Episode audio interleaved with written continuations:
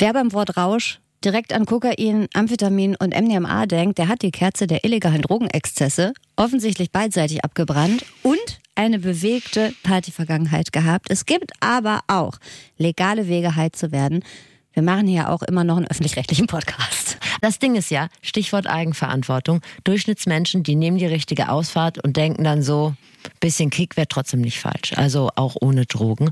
Also, dass man keinen gesundheitlichen Schaden nimmt oder eine ernstzunehmende Drogenkarriere anpeilt, weil das ist schlecht. Das ist schwierig für die Gesundheit. Wir haben deshalb nach Legal Highs gesucht, die wirklich funktionieren, wenig Geld kosten, das Leben nicht zwangsläufig verkürzen und vielleicht auch gerade gehypt werden. Und äh, eine von uns beiden hat dafür eventuell sogar barfuß zu Didgeridoo-Techno getanzt. Ich sag nicht, wer es war. Was soll die Scheiße? Das ist absolut keine normale Frageplattform, aber hier wird zu jeder Frage eine Antwort geboren. Das ist das Sprungbrett, durch das ihr zum Verständnis kommt. Guten Tag, das ist das Flexikon. Ein Podcast von Enjoy vom NDR mit Anna Radatz und Steffi Banowski. Den findet ihr zum Beispiel in der ARD Audiothek. Es ist ein Laber-Podcast mit Bildungsauftrag für wichtige, unbequeme, viel zu selten gestellte und manchmal auch ein bisschen peinliche Fragen des Lebens. Die wollen wir nämlich beantworten mit Hilfe von Leuten, die es wissen müssen. Und das ist hier die Frage. High on Life. Wie werde ich high ohne Drogen? Es ist eine Folge, die euch die, die Feiertage tragen soll, vielleicht auch. Versüßen wird. Falls ihr euch fragt, was meint ihr denn mit Legal High und so weiter? Also, ich habe nur mal so ein paar Sachen aufgeschrieben. Auf einige davon kommen wir auch zu sprechen. Holotropes Atmen, Laufen, binaurale Beats gibt's auch, Tantra, mhm. Meditation, Fasten, Floating. Also all diese Dinge können uns endlich ins Orbit schießen wie Dinge, die das Drogentaxi bringt. Im Zweifel günstiger und gesundheitsfreundlicher. Aber da gehört dann auch immer ein bisschen Arbeit mit dazu. Ja, und man will ja vielleicht jetzt auch über die dollen Tage, da hat man sich dann vielleicht mal an so einem Kochwein verhoben oder man hat mit Onkel Günther Linie Aquavit zu sich genommen und dann sagt man so, ja, Mensch, äh, im neuen Jahr wird alles besser, das neue Jahr ist noch blanko, da ziehe ich mich zurück, möchte aber trotzdem ein bisschen Spaß haben. Und jetzt eine kleine Triggerwarnung, die Dinge, die wir heute besprechen, äh, die sind alle nicht ausreichend evaluiert. Also man muss schon ein bisschen gucken und vielleicht sich auch mal ein bisschen durchs Leben googeln, bevor man da irgendwas Einfach wegatmet, wo man nachher denkt, ah, hätte ich vielleicht sein lassen sollen, jetzt ist mir schlecht so. Wollen wir einen kleinen Ausblick auf die Folge auf jeden Fall geben? Ich habe auf jeden Fall mit Marin Schiller gesprochen. Die war mal äh, professionelle Leichtathletin. Jetzt reist sie irgendwie nur noch zum Spaß 100 Kilometer in der Woche ab in cool. Jogging-Schuhen. Die weiß was über das Runners High und äh, Besonderheit, die ist auch noch witzig. Das äh, schließt sich ja im normalen Leben aus. Oft, ehrlich gesagt, Humor ja. und viel Laufen. Und viel Pace posten. Oh, das finde ich am allerschlimmsten. Darf ich das sagen? Das, also, ja. wenn ihr das macht, ist das vollkommen okay. Aber wenn das jemand in meinem engeren Bekanntenkreis macht, einmal um die Alster rennt und dann direkt das postet, finde ich irgendwie. Vor allem, wenn man wie ich nicht mich. Läufer ist, dann denke ich auch immer, ja, ist es jetzt gut oder ist das schlecht, was du postest? Ich habe ja gar keine Relation. Ich weiß immer, es wird schneller sein, als was ich schaffen würde. Ja. Aber ob das jetzt schon Applaus verdient, das weiß ich nicht einzuschätzen. Genau, also lass das sein und Danke. hört Maren zu. Und dann habe ich noch einen Selbstversuch im Ecstatic Dance gemacht. Aber das weißt du ja bereits, da komme ja. ich gleich nochmal drauf. Freue ich mich so doll drauf. Du dann nochmal sagen, wen du noch hast? Ja, ich war im Gegensatz zu dir einfach mal wieder stinkend faul. Ich habe nämlich nicht selbst ausprobiert, sondern ich habe ausprobieren lassen. David Donschen ist ein Journalist vom Y-Kollektiv und der hat eine Reportage gemacht zum Thema High ohne Drogen. Der hat folgende Dinge ausprobiert. Psychedelisches Atmen, eine in Anführungszeichen LSD-Lampe und er war in einer Schwitzhütte und hat sich quasi in den Orbit transpiriert und der hat berichtet, ob und was ihm das äh, gebracht hat. Aber können wir bitte, bitte anfangen mit ekstatischem Ausdruckstanz? Da bin ich richtig gespannt. Vielleicht drauf. hat mich das sogar verändert. Ich weiß es nicht.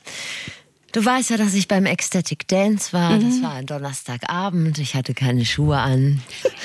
und Svenja, unsere neue liebe Flexikon-Kollegin, die war mit mir da. Und Svenja ist sehr offen, findet das meiste, ist es wert auszuprobieren. Und natürlich war sie auch schon mal bei irgendeinem versifften Dance-Festival ekstatisch tanzen. Das heißt, es war ihr zweiter Versuch. Okay. Sie hat mich mitgeschleppt.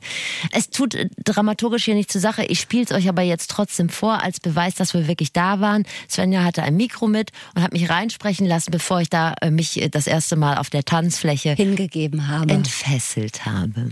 Ich habe richtig Schiss. Ich finde es irgendwie schlimmer, als in den Swingerclub zu gehen. Ich kann mich schlecht fallen lassen. Wenn ich Glück habe, gehe ich mit Erkenntnissen raus, wenn ich Pech habe mit einer aktuellen Infektionskrankheit. Kannst du mir sagen, wenn ich glaube, ich habe eine Gymnastikhose an, wenn ich so Visible Sliplines habe?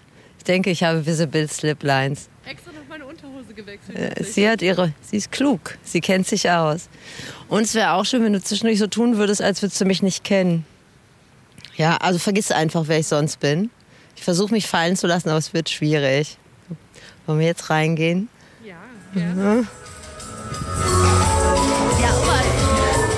Zieh die Musik doch bitte runter. Ich, um euch nur mal einen musikalischen Eindruck zu geben. Was denn? Wichtige Frage. Mhm. Erstens, hattest du eine Visible Slipline oder nicht? Ich glaube nicht.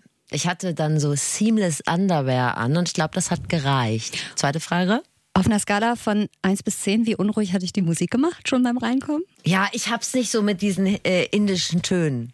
Let's face it. Da Aber wurde ja auch das Didgeridoo zur Hand genommen. ja, das habe ich ihm. ja, ein Highlight, das Okay. ich später, wo ich später nochmal drauf zu reden komme. Das. Ganze war in so einem Jugendzentrum in Hamburg und äh, dann ähm, kamst du so in Vorraum, hast, haben alle ihre Klamotten hingeschmissen in so Ecken. Ich sag nicht, wo das war, weil wenn das ist, dann kann man gut was einstecken. so ein großer Saal, äh, war dunkel und ein paar Lichter und dann so ein DJ-Pult. Da waren dann 80 Leute drin. Oh, echt so viele? Gute Nachricht, ich habe keine Infektionskrankheit mitgenommen. Und die Leute, die da waren, das will ich direkt mal sagen, das war die Mitte der Gesellschaft. Also keine erkennbar niedrige Impfquote, wovor man immer Angst hat. Oder also die hatten alle guten Zahnstand und keine Pumphosen. Normale Leute. Ich Das überlegt, war- Ich, ich wollte es wirklich gerade sagen, entschuldige mein klischeehaftes Schubladendenken, aber in meiner Vorstellung hatten da viele ein Henna-Tattoo, Nein. bunt gemusterte Hose und eine Flasche Mondwasser dabei. Absolut nicht. Ich habe Okay. direkt meine Nachbarin getroffen. Ah, okay. Dann kam dann so ein DJ, ein freundlicher Mann, Marius Bayer, und der hat dann die Menge angesprochen. So, hallo, wie geht's? Schön, dass ihr da seid, dies, das. Also sympathisch. Also nicht ESO oder auch peinliche Gags hat er auch ausgelassen. Also es war weder wie auf dem 60. Geburtstag noch wie, du weißt schon. Also war schon. Lebensfreudemesse. Dann hat er erklärt, was die Choreografie des Abends ist und das erzählt er jetzt. Das ist nicht so, dass man ans kalte Wasser geschmissen wird, ne? sondern zu Beginn äh, gibt es ein Opening, wo ich erstmal erkläre, was Ecstatic Dance eigentlich genau ist und wie der weitere Verlauf des Abends ist. Ja, also auch wenn man ein totaler Newbie ist und auch das erste Mal dann kommt, vielleicht ein bisschen aufgeregt ist oder so, braucht man keine Sorge zu haben, man wird erstmal abgeholt. Ne? Und es werden die Regeln erklärt, wie Ecstatic Dance funktioniert, die sind relativ einfach. Es ist rauch- und drogenfrei, es wird barfuß getanzt und man, passiert, äh, man respektiert den persönlichen Raum der anderen. Es ist auch wie eine Art Meditation in der Bewegung. Ne? Also all diese Aspekte erkläre ich zu Beginn. Und damit die Gruppe dann auch einfach miteinander ein bisschen warm wird, machen wir einfache Aufwärmübungen. Also zum einen ist es ganz gut, wenn man die Füße ein bisschen gemacht hat, Ja, ich, auch ich wie andere ja Leute. fies vor Barfuß. Ne? Ja, aber das ging schon. Das waren alles ordentliche Füße. Ich möchte aber kurz was zur Aufwärmübung sagen. Der DJ hat uns gebeten, den Boden zu fühlen und da so drüber zu laufen. Das war alles okay. Und dann sollte man sich eine Partnerin suchen, wenn man will, für so eine kleine Übung. Und ich bin dann ausgesucht worden von einer netten kleineren Frau. Das war eine sehr sympathische, attraktive Person. Und dann hat der DJ, also Marius, gesagt, wir sollen uns alle die Hand geben. Und das habe ich dann auch gemacht. Und dann hat mich die Frau angeguckt und hat gesagt, was, was machst du, warum gibst du mir die Hand? Ich sag, der Mann hat gesagt, wir sollen uns die Hand geben. Sie so, nee, nee. Der hat gesagt, wenn ihr keinen Partner habt, dann sollt ihr die Hand heben. Unangenehm. Das Eis war gebrochen. Ich, Ich hätte bin schon direkt unangenehm aufgefallen, Ja. bevor es Ich losgegangen hätte ist. direkt Ohne Musik. Fluchtinstinkt, aber du hattest ja keine Socken an. Dann kann man so schnell direkt wieder weg. Schade. Ja, das war ungut. Na gut. Und dann äh, hat man sich auf den Boden abgelegt und ist erstmal chillig reingestartet. Und dann führe ich die Leute aber auch wieder in einen meditativen Zustand, weil das ist die Basis. Also von da aus geht äh, die Tanzreise dann noch los. Ähm, das ist ein fließender Übergang im Grunde zwischen diesem Warm-up und der eigentlichen Wave, äh, die ich dann spiele, oder ein anderer DJ. Die fängt ganz ruhig und getragen an, baut sich immer stärker auf, die Musik wird rhythmischer, intensiver, bis sie sich dann eben zu so einer Klimax entwickelt. Und wie du selber auch erlebt hast, die Leute ähm, kommen dann wirklich in einen ekstatischen Zustand oder auch einen Flow-Zustand, ja, also wie auch, man, wie auch immer man das beschreiben möchte. Diese Tanzreise, auf die du gegangen bist, ne? Ich habe eh immer so ein Problem, auch im Fitnessstudio und so weiter. Ich fühle mich immer beobachtet. Ich mache mich da, glaube ich, selber viel wichtiger, als ich bin. Ich glaube, die Leute sind bei sich und beobachten eigentlich. Und das wird bei dem Ecstatic Dance Ding auch so gewesen sein. Aber wie entfesselt warst du dann irgendwann? Oder hast du schon immer gedacht, ja, ich, ich tanze wie Karl Arsch? Das- Ja, sag ich gleich was. Ich würde euch gerne erstmal so einen kleinen Eindruck von der musikalischen Situation. Man hört auch die Menge in diesem Ausschnitt.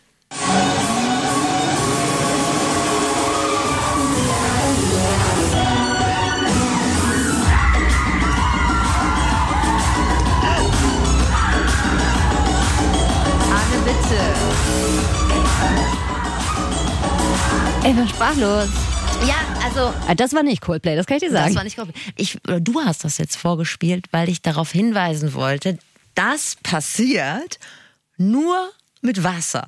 Also die ganzen Leute, die da tanzen, sehen aus wie im Bergheim. Es gibt halt nur kein MDMA, äh, kein Kotzen und kein Live-Sex. Aber ansonsten ist es genauso, Okay. wie du dir das vorstellst. Ich kann dir jetzt auch die Frage beantworten von vorhin. Wahnsinnig unangenehm. Ich hatte totale Probleme, mich da locker zu machen. Ja. Ich wusste auch gar nicht. Ich tanze ja seitdem ich tanze ohne Arme. Äh, Das heißt, du musstest dir erstmal eine Choreografie für deinen überlegen, Oberleib was ich überlegen. Mit meinen Armen mache. Und was hast du mit deinen Armen gemacht? Ja, erstmal habe ich sie da gelassen, wo sie, Hingehauen. wo sie die Schwerkraft hintragen. Unten. Ja, und dann habe ich irgendwann so angefangen, damit ein bisschen zu wedeln. Mutig. Aber hast du auch, also weil da haben ja gerade auch Leute äh, geschrien. Nein, ich hab hast du geschrien? Nee. Nein, ich habe nicht Hätte mich auch überrascht. Soll ich, Svenja hat, glaube ich, schon geschrien. Mein Interesse galt im Gespräch mit Marius auch noch der Frage, warum ist das denn so wichtig, dass man sich da nicht zuknallt? Das ist essentiell sogar. Also Rauschmittel wie äh, Marihuana, Alkohol oder andere chemische Drogen oder andere Substanzen, die sind, äh, die sind vom Ecstatic Dance ausgeschlossen. Ähm, das einzige, naja, in Anführungszeichen Rauschmittel, was Einzug gehalten hat in diese äh, Art von modernen Tanzritualen, ist ähm, Kakao. Roher Kakao äh, aus Südamerika, weil der eben leicht aphrodisierend wirkt, aber eben trotzdem sehr, äh, sehr natürlich ist ähm, und keine äh, allzu starken bewusstseinsverändernden Zustände herbeiführt. Also vom Kaba-Rausch habe ich auch die Finger gelassen. Hab ich Ja. nicht gemacht. Also ich habe nur Wasser getrunken. Aber man fragt sich ja trotzdem, also das will ich jetzt dieser ähm, deiner Tanzgruppe nicht unterstellen, aber da wird ja nun Tanzgruppe. Da wird ja nun vorher keiner einen Drogentest gemacht haben, ne? Also ich frage mich, wie viele Leute da wirklich Getrunken. Nee, vielleicht die nichts haben, getrunken. Nee, haben die nicht. Okay. Gehe ich fest von aus. Ich vertraue dir. Also die Leute um mich herum waren wirklich hart beschäftigt die ganze Zeit. Es gab da jetzt keinen, der da irgendwie so abwartend in der Ecke gestanden hat. Und die haben einfach getanzt. War das eigentlich richtig anstrengend, weil du bist ja Ja. Sportlerin und bei dir dauert es, glaube ich, ein bisschen, bis du ins Schwitzen No, kommst. war sehr aber anstrengend. okay. Marius hat mir auch gesagt, wenn man da die zweieinhalb Stunden durchhält, dann hat man einen Halbmarathon gelaufen. Das ist echt extrem anstrengend. Zweieinhalb Stunden ging das? Ja. Zweieinhalb ja, Stunden oder ging zwei das? dann netto, aber ja, zweieinhalb Stunden. Genau. Da gehst du auch mit Tinnitus nach Hause, oder nicht? Also bei der Beschallung auch zwei Stunden. Mein Gott, was bist du denn? Du bist eine ältere Frau? Ja, nein, aber es ist wirklich diese Form von Didgeridoo-Techno. Ja. Weiß ich nicht, ob ich die zwei Stunden, zweieinhalb schaffen würde. Naja, ich wollte es auf jeden Fall wissen und habe mich dann da auch so reinfallen lassen, habe gedacht, so das dringt ja ja nicht nach außen. Das ist wirklich ein bisschen wie beim Swingerclub. Alles, was auf der Ecstatic Dance Fläche passiert, das bleibt, Bleibt auch, auch da. Wie gesagt, die Musik hat mich auch nicht so hundertprozentig angesprochen. Irgendwann lief dann so britischer Two-Step. Da habe ich gedacht, ach Gott, da bin ich dabei, das ist mein Ding. Und habe da auch mitgemacht. Aber ich glaube, es war jetzt nicht Ekstase, was ich da erlebt habe. Ich habe Marius gefragt, was das denn eigentlich sein soll, weil der hat ja auch Ekstase-Vergleiche aus dem konventionellen Clubleben. Ich habe selber das auch sehr, sehr lange genossen, in Anführungszeichen konventionell zu feiern mit allem, was dazugehört. Ja, sei es auf der Fusion oder im Sisyphos oder Kater Blau und so weiter. Aber beim Ecstatic Dance ist es eben so, dass ähm, die ganze, wie schon gesagt, die ganze Veranstaltung komplett substanzfrei ist. Ja, das heißt, man tanzt sich in, eine in einen natürlichen Rauschzustand hinein. Wenn man da von der Begrifflichkeit ausgeht, dann heißt Ekstase, das kommt aus dem Griechischen, einfach erstmal so etwas wie aus sich heraustreten. Es ist einer der glückseligsten Zustände, die man erreichen kann. Ganz viel mit Loslassen zu tun, ja, dass man sich wirklich dafür öffnet und sagt, okay, ich kann hier vertrauen, ich habe hier einen Safe Space. Ähm, man zeigt sich dabei auch wirklich sehr verletzlich. Das ist auch ein Aspekt, der dabei eine Rolle spielt. Man kann emotional werden, wie auch immer. Das ist ein Glückszustand, der auch anhält. Haben da auch Leute geweint? Gut, dass du fragst. Also Ja. jetzt habe ich keinen Weinen sehen, aber das passiert anscheinend öfter, dass die Leute weinen oder halt lachen. Ja. Das erschloss ich mir dann auch, dass es halt diesen Safe Space gibt, den du ja auch woanders suchst, so wo du unter deinesgleichen bist und dann so sein kannst, wie du willst. Das wollen ja auch die meisten Leute, die sich mit Drogen wegknechten. Ne? Die wollen einfach mal ausscheren aus allem, was sie so belastet. Und äh, das geht ja in diesem Umfeld da auch, weil sich halt alle darauf connected haben. Hier kommt auch wieder mein Karnevalsvergleich. Ich glaube, dass deshalb das Rheinland so wahnsinnig chillaxed ist, weil die so einmal im Jahr organisierten Kontrollverlust haben. Das ist dann so eine alles-egal-Area. Ja. Aber da ist halt auch wieder Alkohol mit dabei. Und man ist verkleidet. Und man ist, ja, aber auch das ist ja etwas. Safe wo- Space. Ein Safe Space. Man erkennt dich nicht. Ich würde verkleidet zum Ecstatic Dance gehen. Hatte ich mir auch überlegt. Aber es wird sehr heiß. Also wenn du da als Obi-Biber aufschlägst. Ja, mit dem Goleo-Kostüm, Hey. obwohl ohne Hose. Unsere These, Goleo war fanatischer Ecstatic Dancer. Das Schöne ist ja am Ecstatic Dance, dass du danach einfach keinen Kater hast, ne? Es kann einfach passieren, dass wenn man in normalen Clubs, äh, in einen normalen Club geht, dass man am nächsten Morgen dem Kater aufwacht, man ist völlig im Eimer, ja, oder hat man vielleicht Dinge getan, die man bereut oder so. Und das ist ähm, eine Sache, auf die viele Menschen einfach keinen Bock mehr haben. Und die haben auch keinen Bock mehr auf den Kater. So. Und bei Ecstatic Dance kann man halt einfach, also wie, wie gesagt, es ist für viele auch einfach eine richtig geile Tanzparty, wo man sich richtig schön durchtanzen kann und am nächsten Morgen fühlt man sich wie neu geboren. Na, und das ist, denke ich, ein Aspekt, der einfach noch eine ganz wichtige Rolle spielt, ähm, weshalb so viele Leute äh, auch zu uns kommen und das so feiern. Wie hast du dich denn danach gefühlt? Hatte kurz überlegt, meinen Pace zu posten. Total gut. Ich habe das überhaupt nicht bereut. Ich würde das sogar nochmal machen. Also mit der Erfahrung, die ich jetzt habe, Ja. aber vielleicht in einer anderen Stadt. Guck mal, ich würde anbieten, nochmal nicht mitzukommen. Ja, das ist doch wunderbar. Haben wir ja beide ein Erlebnis dann. Und Svenja kommt aber bestimmt mit. Ne? Sie hat mir nämlich erzählt, dass jemand, sie hatte die Kontrolle verloren. Ja.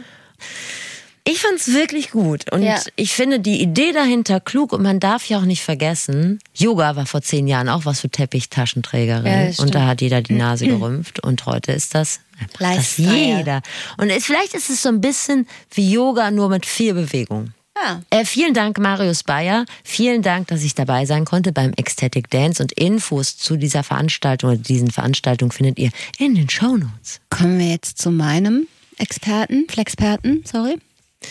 Kam gerade übrigens auf den Obi-Biber, weil mir heute aufgefallen ist, dass mein Pullover so orange ist, dass wenn ich mal im Baumarkt gehe, vermutlich als also, Mitarbeiterin. Mitarbeiterin angesprochen werde. Oder als Maskottchen, was Hindere mich bitte daran.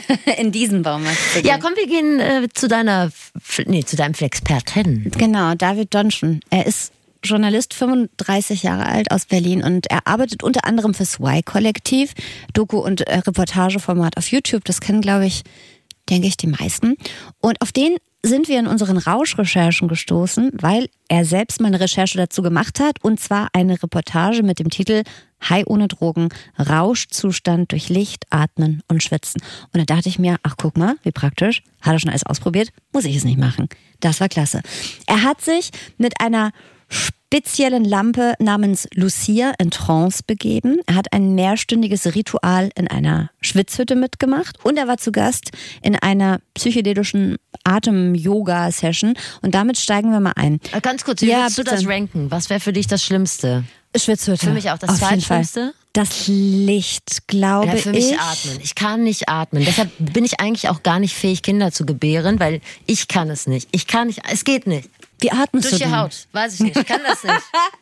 Ja, ich fand dieses Licht irgendwie, da, das wäre mir, da hätte ich so, da würde ich so irre werden irgendwie. Ja, Also, lass mal das ja. auf uns zukommen, was David dazu sagt. Ich Wir fangen mal vorab mit dem Atmen an. Psychedelisches Atmen. Stelle ich mir vor, wie, wie dieses holotrope Atmen, nur dass man schnell, genau, nur dass man irgendwie schneller reinkommt. Da geht es eben darum, dann so flach zu atmen und durch so eine gewisse Verknappung von Sauerstoff tatsächlich in so einen Rauschzustand zu kommen. Und äh, die Techniken sind ein bisschen anders und die Effekte und so wie das halt irgendwie gerahmt wird. Aber am Ende ist es eigentlich, ja, durch Atmen tatsächlich in ein bisschen andere Zustände kommen. Ich finde, es klingt ja erstmal relativ bequem, einfach sitzen und atmen. Ich musste sehr lachen, als ich mir die Reportage angeguckt habe und die Szene losging mit dem Atmen. Und dann saß er da mit so 10, 15 anderen Leuten in einem Raum und alle waren sehr konzentriert. Und er sagte, in dem Moment war sein größtes Problem erstmal, dass ihm der Arsch vom Schneidersitz wehgetan hat. Und das Ein kann ich so na- Leben. wirklich, ich kann das so nachfühlen. Und da haben wir nämlich auch schon mein Problem. Ich würde mich halt wahnsinnig schnell ablenken lassen. Also alle konzentrieren sich aufs Atmen und ich konzentriere mich irgendwie, weiß ich nicht, auf, auf, auf meinen Schmerz an Arsch oder auf ein, oh, guck mal, ein Eichhörnchen draußen oder so. Also diese Fokus zu kriegen, finde ich schwer. Lirum Larum, David hat den Schneidersitz tapfer ertragen und sich auf diesen Atemversuch eingelassen. Und was da dann passiert, das beschreibt er so. Ich war auch erstmal total unbeleckt. Ne? Ich war auch so wie du, dass ich immer dachte, ich kann mich nicht fallen lassen. Also so auf Substanzen geht das ganz gut, Alkohol und auch noch andere Sachen. Aber jetzt so aus mir heraus, no way. So meditieren geht bei mir auch nicht gut und so. Und deswegen bin ich da so hingegangen und wir saßen dann da einfach in so einer Runde. Dann gibt es Musik dazu. Ähm, tatsächlich so relativ ruhige Techno-Musik. Also jetzt nicht so was ähm, super Esoterisches, sondern eher so ein bisschen wie im Club. Und dann sitzt da Eva Katzer, die dieses ähm, Psychedelic Breathing macht, vor einem und äh, man schließt die Augen und dann sagt sie einem immer wieder, wie man zu atmen hat. Und tatsächlich ähm, geht es am Anfang immer so darum, mal langsamer und mal schneller zu atmen. Und so richtig habe ich das tatsächlich auch nicht mehr auf dem Schirm, wie das dann da passiert ist. Und irgendwann, wenn tatsächlich so die Atmung immer flacher wird und man fühlt sich so ein bisschen wie so ein Fisch an Land, dann äh, soll was passieren. Und bei mir ist am Anfang erstmal gar nichts passiert und ich habe es auch total falsch gemacht. Und dann irgendwann aber tatsächlich fing es an, so in meinem Arm zu kribbeln. Und das war äh, total spannend so. Und dann zog sich das wirklich so durch meinen ganzen Körper. Und ich hatte irgendwann so das Gefühl, alles ist gut. Also wirklich so Kopf frei, Kopf total leer. Ich habe an nichts gedacht. Und diesen Zustand an nichts zu denken, das ist mir völlig fremd, als jemand, der irgendwie immer aufs Handy starrt, immer irgendwie Sachen tausendmal parallel denkt, den ganzen Tag vorplant. Und das war dann eigentlich schon das fast Rauschhafte. Also es war dann nicht so, dass ich mich irgendwie high in dem Sinne gefühlt habe, dass ich irgendwie druff war, sondern ich war so schön leer. Beim Armkribbeln wäre ich schon raus. Der Hypochonder in mir hätte sofort geschrien, hör auf mit dem Scheiß, Schlaganfall. Also auch da wieder Konzentration. Ja, weißt du, was mein Problem ist? Ich habe jetzt gerade die ganze Zeit darüber nachgedacht, warum ich so schlecht atmen kann. Und ich finde, wenn Leute so gemeinsam atmen, ist es immer schon so ein sexuelles Angebot. Also miteinander atmen ist für mich wie Satinbettwäsche. Da bleiben keine Fragen offen. Aber vielleicht müssen wir das auch einfach mal ausblenden, weil das, was er beschreibt, ist ja super. Genau. Und sexuelles Angebot. Stell dir vor, stell dir vor ich würde vor dir sitzen. Ja, würde ich überlegen, ob ich diese, dieses zärtliche Angebot annehmen würde. Das stimmt natürlich, aber da sitzen ja viele Leute Ja. im Raum. Also es hat sich auf jeden Fall gelohnt, dran zu bleiben. Man hat auch in der Reportage gesehen, dass David sich da wirklich so tranceig weggeatmet hat. Mich hat das schon überrascht, weil er halt, wie er selbst auch gesagt hat, uns in seiner Grundskepsis relativ ähnlich ist. Ich habe mal gefragt, ob er dieses ekstatische Gefühl mit irgendeiner Drogenerfahrung vergleichen kann. Nee, es ist tatsächlich, ist tatsächlich eher, um da wieder darauf zurückzukommen, wie meditieren, ne? dass du so durch eine Konzentration und durch eine Ruhe so bei dir bist und dann aber nicht groß irgendwie was empfindest. Aber schon allein dieses so ähm, in Trance ein Stück weit sein und so ähm, einfach im Kopf leer zu sein, auch das sorgt schon dafür, jedenfalls bei mir, dass da Glückshormone ausgeschüttet werden. Aber es ist tatsächlich nicht so, im Gegensatz zu den anderen Sachen, die ich dann noch ausprobiert habe, dass man so das Gefühl hat, ah krass, äh, jetzt, jetzt, jetzt kickt hier irgendwas rein. Klingt mir vernünftig. Ich habe mich im Rahmen dieser Recherche auch mal durch solche komische Drogenforen, wo es um alternative Drogen geht, äh, recherchiert. Und da haben dann unterschiedliche Leute berichtet, dass sie einfach so einen Bund Petersilie gefressen haben und danach einen total schönen Nachmittag hatten. Das fand ich irgendwie nicht nachvollziehbar. Aber was er jetzt erzählt, Ja. das klingt gut. Bei diesen Lebensmittelsachen denke ich auch immer, wie viel Mondstriezel muss man fressen, um davon heil zu werden oder wie viel Bund Petersilie oder so. Also das ist doch dann, das wirkt doch auch alles nur, wenn man das in rauen Mengen zu sich nimmt, oder? Ja, oder wenn man denkt, dass das wirkt. Oder es hat ein Placebo, genau. Wer schon mal irgendeinen Rausch hatte in seinem Leben, der weiß, wie schmerzhaft der Tag danach sein kann, den man dann meist im Dunkeln oder wahlweise direkt auf dem Klo verbringt. Und der starke Vorteil an Bewusstseinserweiterung ohne Drogen ist ja auch, dass man offensichtlich keinen Kater hat, denke ich zumindest, so wie beim ekstatischen Tanz. Deshalb Frage an David nach dem Atemrausch, hattest du einen Kater? Nee, tatsächlich nicht. Also ich war so zwei, drei Stunden danach, also ich war noch mit meinem äh, Freund und Kollegen, der mit mir gedreht hat, Philipp, danach was essen und habe gemerkt, dass ich äh, also so gar nicht weiß, was ich bestellen sollte. Also ich war tatsächlich immer noch so, so ganz verzaubert auf eine Art und so gar nicht richtig in der Welt. Also das habe ich schon gemerkt, ähm, dass ich so ein bisschen out of space war. Und das hat wirklich so, ja, noch zwei, drei Stunden später angehalten und war wirklich so ein Effekt, dass ich mich so ein bisschen so gereinigt gefühlt habe, als ich abends ins Bett gegangen bin. Und da gab es tatsächlich auch Leute, die dieses Psychedelic Breathing gemacht haben. Die Leute fangen auch an zu weinen. Es gibt Leute, die, die laut loslachen. Manche sprechen von irgendwie so was Orgasmischen. Also es sind sehr unterschiedliche Reaktionen. Was alle so beschreiben, ist so, dass man so zu sich kommt. Und da hat man gar nicht so einen Downer. Und das ist ja das Geile bei diesen Sachen ohne Drogen, dass du nicht so denkst, ah, ich verarsche jetzt gerade meinen Körper oder ich nehme irgendeinen Shortcut durch eine Substanz, sondern tatsächlich, ja, das kommt ja aus mir. Das habe ich ja ganz persönlich ähm, selber quasi gemacht, ohne dass ich da irgendwas hinzunehmen musste. Und ich glaube, das macht auch die Verarbeitung viel angenehmer, weil du eben, wie gesagt, nicht denkst, ja, da ist jetzt die Substanz für verantwortlich. Hat er doch vom Orgasmus geredet jetzt. Ja. Das wäre mir unangenehm, wenn da Ja, Marion aus Wipperfürth neben mir. Naja, gut. Die ins Ohr atmen. Wie gerade schon gesagt, ich glaube, die Atemsache wäre was für mich. Ich weiß nicht, ob mein Raucherstatus mich da per se schon disqualifiziert. Also ob man mir sagt, du vielleicht nicht. Mal gucken. Aber psychedelisches, Psych, es ist ein schwieriges Wort. Psychedelisches Atmen. Klingt für mich erstmal spannend. Aber man sollte schon immer ein bisschen im Hinterkopf haben, sagt auch David, Augen auf beim Atemrausch. Also auf jeden Fall muss man aufpassen, wenn man zu lange Luft komplett anhält. So ist das da aber nicht. Man nimmt ja, man nimmt ja nur wenig Luft zu sich. Ne? Also man atmet schon konstant so.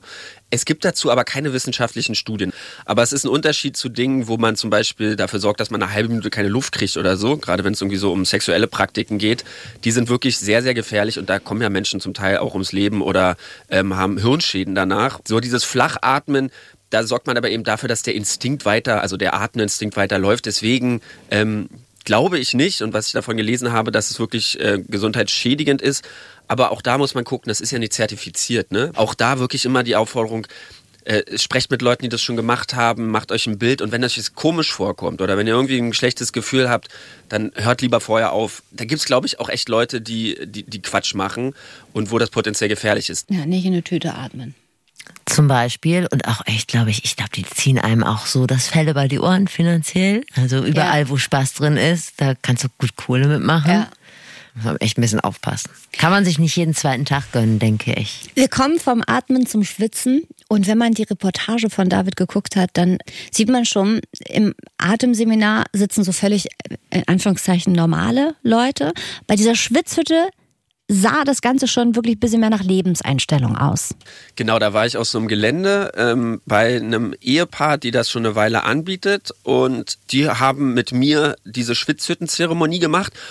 Da geht es erstmal darum, dass man diese Schwitzhütte zusammenbaut. Das fand ich eigentlich schön. Also da steht so ein Holzgerüst und das deckt man dann aber so mit Decken ein. Das dauert so richtig lang. So, und das finde ich eigentlich schön, weil man sich aufeinander einstellt, weil man sich kennenlernt, weil es so ein gewisses Zeremoniell gibt. Und da geht es dann erstmal darum, dass man tatsächlich eben so eine Schwitzhütte baut, dann in dieser Schwitzhütte mit heißen Steinen, die vorher auch irgendwie äh, heiß macht und äh, dann da reinbringt und die beschwört irgendwie so. Und dann hat man diese Steine da drin und dann liegt man und dann wird es einfach am Ende des Tages immer heißer. Das kennt ja jeder durch Hitze. Wirklich über Stunden ist es nicht so heiß wie eine Sauna. Es ist halt keine 90 Grad, sondern eher so 50, 60 Grad. Dafür dauert es sehr viel länger. Und äh, es wird einfach sehr heiß und äh, ja, da kommen Menschen eben in Zustände. Bei mir äh, erstmal nicht. Für mich war es einfach irgendwann nur noch zu heiß. Kannst dir wahrscheinlich auch einfach einen heißen Stein auf den Fuß fallen lassen, hast du auch eine spirituelle Erfahrung, geht schneller. Echt, da wäre ich komplett raus. Steine beschwören und eine Hütte aus Jute Gehst bauen. du gern in die Sauna? Nein, ich kann das auch nicht. Überhaupt nicht. Ich, das, ich halte nicht Aber lange das durch. ist ein Alleinstellungsmerkmal dieses Podcasts, dass 100% aller Hostinnen dieses Podcasts nicht gerne in die Sauna gehen, weil Ja. alle finden das herrlich. Ich habe auch immer Angst, da nicht rauszukommen. Da spielt dann auch immer ein bisschen die Ja. Klaustrophobie rein. Tatsächlich denke ich mir, Nee, gleich das geht die Tür ich nicht Ich finde es auf. einfach total anstrengend. Warum sollte ich das machen? Das macht keinen Sinn. es macht keinen Sinn. Es klingt für mich auch alles zu wenig nach Wellness, zu viel nach Arbeit und Esoterik. David sagt ja auch, ihm war das dann einfach irgendwann zu heiß. Ich glaube, er hat drei Gänge gemacht und beim dritten ist er dann aber immerhin schön eingepennt in der Schwitzhütte. Und das ist ja auch erstmal nicht schlecht. Also würde ich jetzt nicht als Rausch betiteln, aber ein bisschen wohlig war ihm der dritte Schwitzhüttengang dann. Deshalb die Frage an David, hat dir das Schwitzen irgendwas Rauschähnliches gebracht? Bin dann eingepennt und das war dann eher so ein, so ein ich möchte nicht sagen Fiebertraum ähnlicher Zustand, aber so einer, wo du so im Halbschlaf bei absoluter Hitze und körperlicher totaler Erschöpfung irgendwie so schwebst zwischen Traum und Realität. Bloß halt mit dieser kompletten körperlichen Erschöpfung und mit dieser, mit dieser starken Wärme und den Leuten um einen herum und dieser Dunkelheit. Und das war dann schon ein guter Zustand, aber der Weg dahin war so anstrengend und ich musste zwischendurch tatsächlich auch raus und habe gemerkt, mein Körper will nicht mehr. Also das war mir dann zu viel. Und war das, das ging auch, weiß gar nicht, zwei, drei, vier Stunden, ich kann mich nicht genau entsinnen. Und das war dann wirklich ein, ein langer Akt so. und mir dann am Ende wirklich ja zu viel. Manche nennen das auch Influencer. Die Zeit musst du ja auch erstmal haben. Also beim Atmen hat es eine Dreiviertelstunde gedauert bis zum High und hier du ja erstmal eine Hütte bauen, Steine beschwören und drei Saunagänge durchpeitschen. Also wenn es schneller geht, wäre es nicht schlecht. Schneller geht es zum Beispiel mit der sogenannten LSD-Lampe. Die hat David nämlich auch ausprobiert. Genau, das ist so eine Lampe, vor der du dich, äh, vor der du dich hinsetzt und ähm, die hat verschiedene so Halogen- und LED-Lampen oder weiß ich nicht genau, was das technisch ist, aber auf jeden Fall flackern die in einer sehr unterschiedlichen Frequenz, äh, mehrere Lichter und zwar sehr, sehr, sehr schnell zum Teil und äh, man schließt die Augen und guckt da rein und tatsächlich gibt es dann so Visuals. Also du siehst dann Dinge und das war wirklich Wahnsinn. Ähm, ich habe da wirklich krasse Muster gesehen. Ich habe so äh, wie in so ein Kaleidoskop geschaut.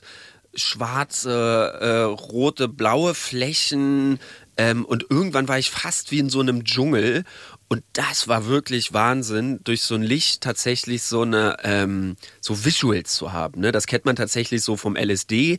Das ist jetzt, das nennt sich LSD-Lampe, das ist aber keine LSD-Erfahrung, weil sobald du die Augen aufmachst, ist auch wieder vorbei und du kommst da nicht in Zustände wie so durch psychedelische Substanzen. Aber dass so eine Lampe einfach dafür sorgt, dass du so Dinge vor dir siehst, so Muster und, und, und äh, Formen, das fand ich schon unheimlich cool. Also das hat wirklich ohne Ende Spaß gemacht. Ich hatte beim Gucken der Reportage nämlich auch den Eindruck, dass David da irgendwann angefangen hat, so entrückt zu lächeln bei dieser Lampengeschichte, bei der Zauberlampe. Wo gibt's denn sowas? Kann man da irgendwie so wahrscheinlich wie in so einen Floating-Raum oder so? genau, kannst ja so Behandlungen buchen, würde ich es jetzt mal nennen. Kaufen kann man die nicht. Doch, komme ich gleich noch zu. Auf jeden Fall fand ich, also er hatte dann so ein Lächeln im, im, im Gesicht, das, das kennen viele von euch gerade wahrscheinlich so nach dem dritten Glühwein. Und da hatte ich schon das Gefühl, er ist da richtig abgetaucht. Also dazu muss man auch sagen, dass sie einem Kopfhörer aufsetzen und natürlich das Album schlechthin spielen, nämlich Pink Floyd, so äh, das Pink Floyd Album Wish You Were Here, so und mit der Musik dann tatsächlich auch mit so guten Kopfhörern und diesen diesen Farbmustern, die da irgendwie vor deinen Augen erscheinen, war ich schon woanders. Das war zum Teil auch ein bisschen herausfordernd. Auch das hat Philipp, mein mein Kollege, dann auch mal ausprobiert, der sonst die Kamera gemacht hat. Und für den war es zu viel. Also der hat nach zehn Minuten gesagt, ey, ich krieg das nicht hin, ich halte das nicht aus, äh, das ist zu herausfordernd für mich. Für mich war das aber eine total coole Erfahrung, die ich irgendwie gerne öfter machen würde, mich vor so eine Lampe zu setzen. Mir würde es gehen wie dem Philipp. Mir wäre das zu viel irgendwie. Aber also falls euch das antönt und falls ihr jetzt schon von der privaten Anschaffung so einer Lampe träumt, um euch allmorgendlich in den Tag zu rauschen, dann fangt schon mal an zu sparen. Denn Steffi, um deine Frage zu beantworten, der Bums kostet 25.000 Schleifen. Na, es sei denn, ihr seid mit Chico befreundet. Dann Genau, dürfte dann das kein Geschenk. Problem sein. Mittlerweile gibt's die auch ein bisschen günstiger für den Hausgebrauch, aber ich, also ich sag mal, bis es eine günstige Alternative bei eurem Local Chibo Store gibt, dauert es, glaube ich, noch ein bisschen. Es ist ein Fall für TCM, da gebe ich dir absolut recht. Exakt. Also, vielen Dank an David für diese wirklich coole Reportage und dass er so seine Erlebnisse nochmal bei uns zum Besten gegeben hat. Die Reportage ist auch noch online. Das können wir doch verlinken in den Shownotes, oder? Das können wir natürlich machen. Machen Danke, wir. David.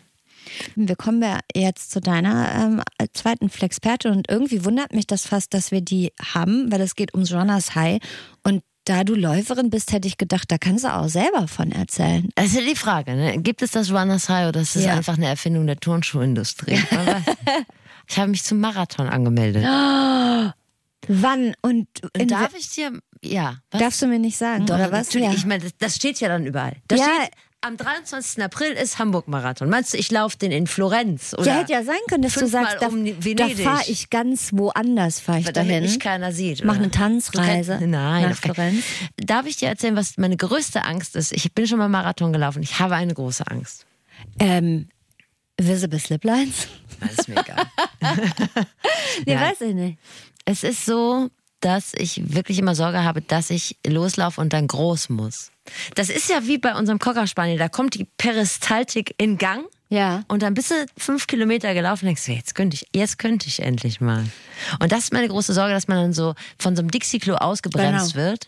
Da stehen ja noch 20 andere Läufer davor. Und die müssen nur mal, müssen den isotonischen Drink wegbringen. Und man sitzt da und man muss richtig. Das ist meine große Angst. Ja, das, ich glaube, sch schlimmer ist es für die, die nach dir müssen. Für dich ist es ja eher, es gibt die Möglichkeit, auf so eine Toilette zu gehen und danach läufst du weiter. Und dann, klar, senkst du deinen Pace um ein paar Ja, den Minuten. Pace würde ich ne, dann vielleicht auch posten.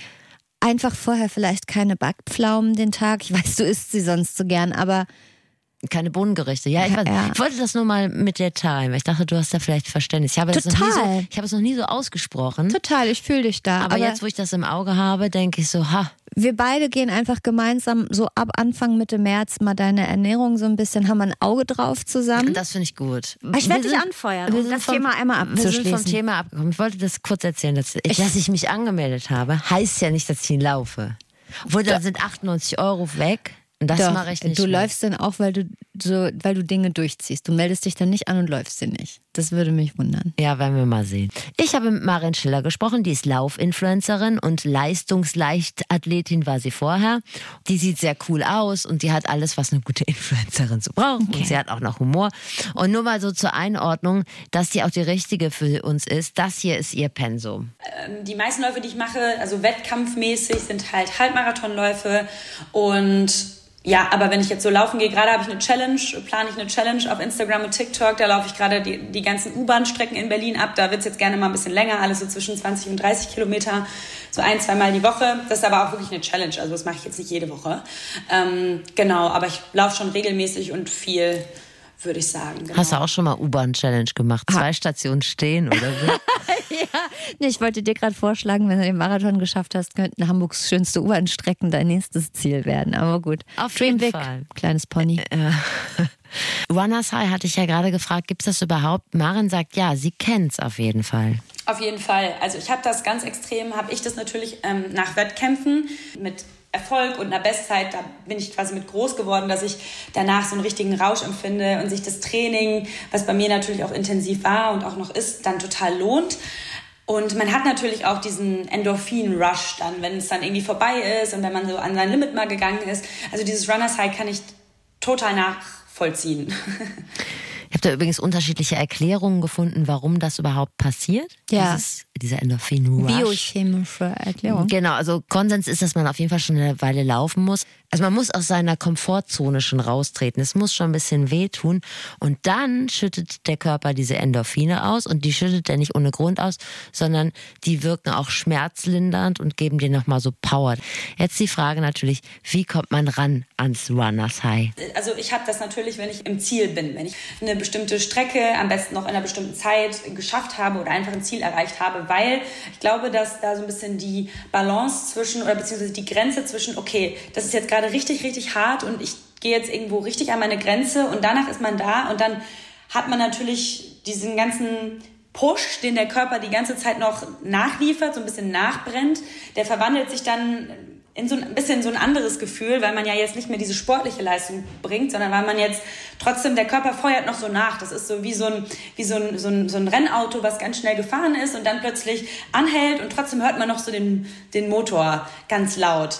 Ja, ein befreiendes Gefühl und einfach das, was ja auch dazu führt, dass sich dann Menschen, die in denen einen Marathon gelaufen sind, der total schmerzhaft ist, vor allem die letzten fünf Kilometer, der die dazu bringt, danach sich direkt wieder beim nächsten anzumelden. Weil man vergisst den Schmerz, wenn man noch so beseelt ist von dieser ähm, Leistung und diesem Stolz, den man da jetzt selber erfahren hat und sich dann irgendwie für den nächsten Lauf anmeldet. Aber nicht, dass du dann da so Gefallen dran findest, dass du denn gar keine Zeit mehr für einen Podcast hast, weil du dich für einen Marathon nach dem nächsten anmeldest. Da habe ich keinen Bock drauf. Also mein Vergleich war mehr so, das ist ja wie Gebären. Das ist ja auch so, dass, also nicht, dass man sich direkt fürs nächste Kind anmeldet, aber Manche schon. vom Gefühl her ist es wie Gebären. Und auch da muss man sagen, habe ich Schluss gemacht, als es am schönsten war. Also mach dir keine Sorgen. Okay. Würde ich auch nicht empfehlen, auf die Dauer, Kick durch Gebären. Das macht der Beckenboden nicht mit. Kannst du nie mehr ins Jumphaus. Ja, körperlich ein teurer Rausch. Kannst du nicht. Endorphine habe ich schon gesagt, klingt wie Amphetamine oder wie Morphine. Deshalb meine Frage an Maren. Macht das abhängig oder gibt das im Worst Case sogar einen Kater? Auf jeden Fall. Generell im Leistungs-Performance-Bereich, ich- das ist schon irgendwie eine Sucht oder so eine, ähm, ja, so eine Befriedigung, die man dann dadurch, äh, ähm, oder auch eine eigene Bestätigung, ähm, die man dadurch erhält. Das kann man natürlich auch im, im Fitnessstudio oder so dann nachbekommen. Also ich glaube, nach allem kann man da definitiv süchtig werden und ich bin selber auch danach süchtig geworden oder bin es, denke ich, auch noch mal immer noch. Also wenn ich da wirklich ehrlich mit mir bin, ich bin da, glaube ich, auch noch süchtig nach. Ähm, und Kater, definitiv. Ich habe es eben nach diesen Wettkämpfen ganz extrem, dass ich, wenn ich da eine Bestleistung erbracht habe, dass ich danach in so ein richtig so ein Post-Marathon-Low, dann hat man erst so ein Puh, und was ist jetzt das nächste? Und man fühlt sich da schon sehr leer. Ich bin ab Mai da für dich, um dich aufzufangen, wenn Was du mache dein ich die Woche, bevor der. Mai anfängt?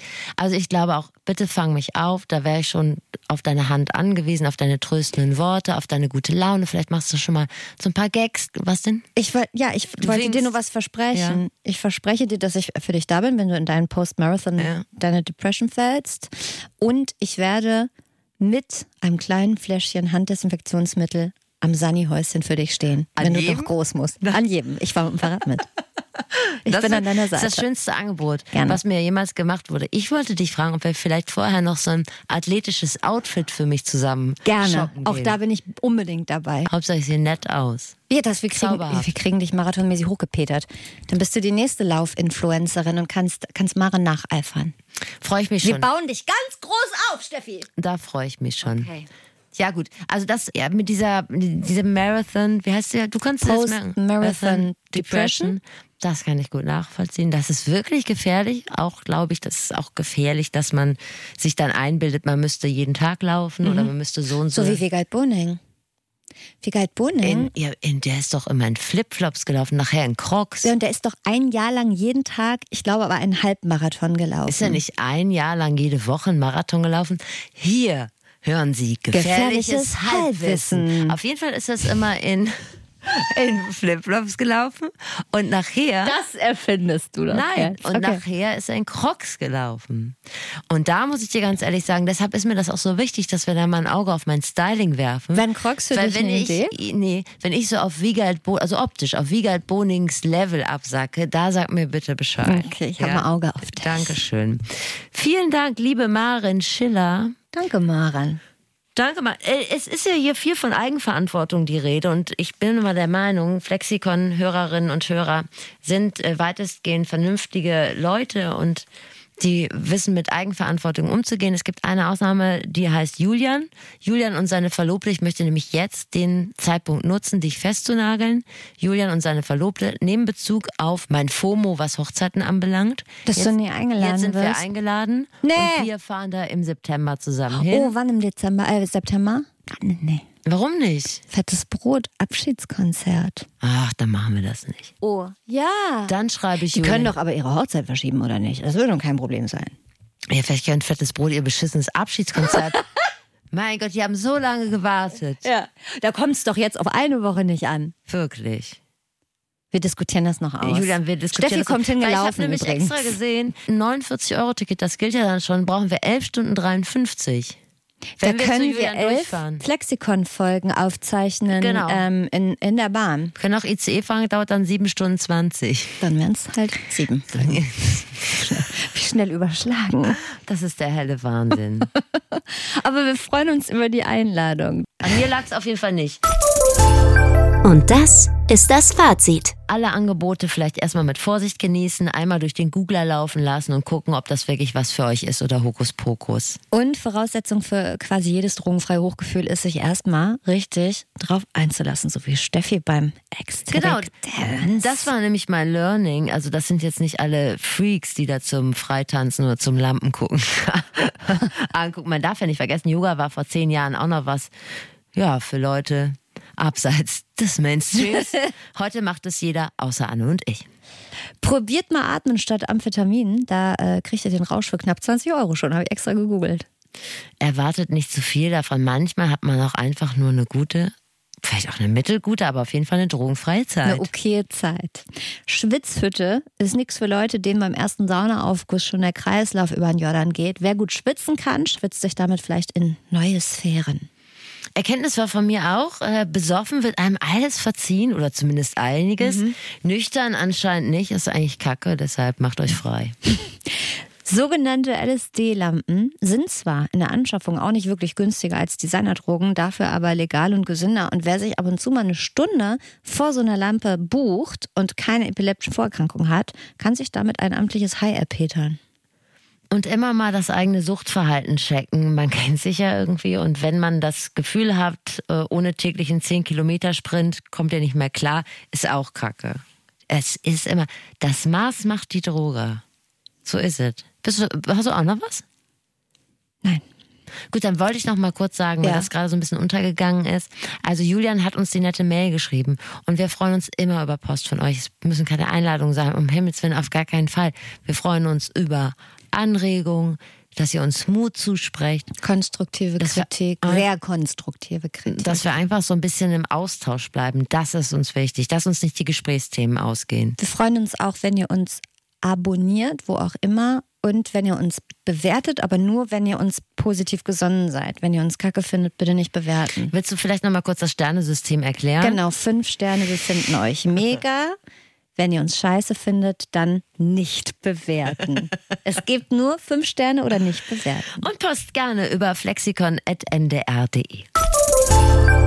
So, das Thema Rausch triggert uns bisher hier einigermaßen unbedenklich. Jetzt wird's aber gefährlich. Es gibt nämlich einen neuen ARD-Audiothek-Podcast und der geht gerade durch die Decke. Er heißt Süchtig nach alles. Und ähm, in dem Podcast bist du schon richtig eingestiegen, Steffi, rauschgefährdet, wie wir dich eben kennen. Und du findest den richtig gut. Also erzähl uns doch bitte davon und mach uns ganz bisschen geil drauf. Klingt es nicht schon exotisch, dass du sagst, in der ARD-Audiothek wird's gefährlich? Wäre schon kritisch. Schließt einander aus eigentlich. In diesem Fall aber nicht. Ja, ich finde den richtig gut. Also, es ist die Serie von Hubertus Koch. Das ist einer von den Leuten von Funk. Und ich habe mit dem Namen Hubertus so ein kleines Problem. Da habe ich immer schon so mittelalten Herren in Jägerskluft Ja, vor. Augen mit einer Barbourjacke. Ja, stimmt. der Aber- Koch Hubert. Ja. Der Koch Hubert. Naja, egal. Auf jeden Fall, das ist Hubertus Koch oder Hubi, wie wir ihn nennen. Äh, Gar nicht, also das ist genau das Gegenteil. Er ist ein sehr empathischer Typ, ähm, tätowiert, hat auch mal eine kurze Lunte, wenn es drauf ankommt und er hält auch selber mit seinem eigenen Suchtverhalten. Und er hat da einiges erlebt, hält er nicht hinterm Berg. Das finde ich schon mal richtig gut. Also der spricht mit Protagonisten auf Augenhöhe. Er spricht mit Leuten, die süchtig sind. Zum Beispiel nach Gras, nach Tinder, nach Sportwetten. Übrigens auch mit Werner Hansch.